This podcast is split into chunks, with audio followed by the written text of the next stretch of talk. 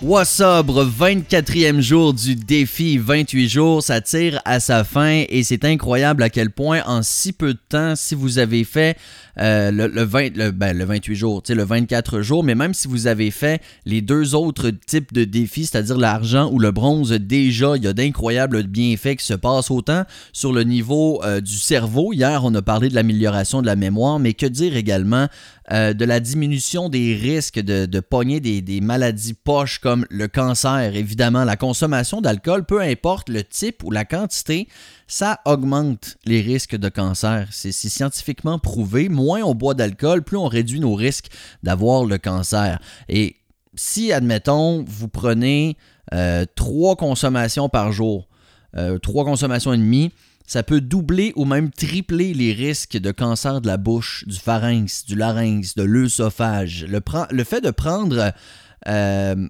trois consommations ou quatre par jour, ça peut aussi multiplier par une fois et demie les risques de cancer du sein ou encore le cancer colorectal. Alors tout ça, c'est prouvé scientifiquement, on le sait.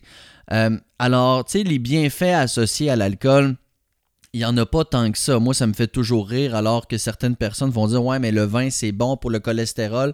Ouais, mais manger des fruits aussi, c'est bon pour le cholestérol. Puis t'as pas le côté poison de l'alcool et du vin. Alors, c'est extraordinaire ce que vous faites présentement pour votre santé. Et on sait à quel point c'est ce qu'il y a de plus important. La santé physique, c'est réellement la seule richesse qu'on peut avoir. La santé mentale est tout aussi importante, soit en passant. Et la bonne nouvelle, c'est qu'en faisant ce défi-là, ben vous vous un gros cadeau sur les deux plans de la santé.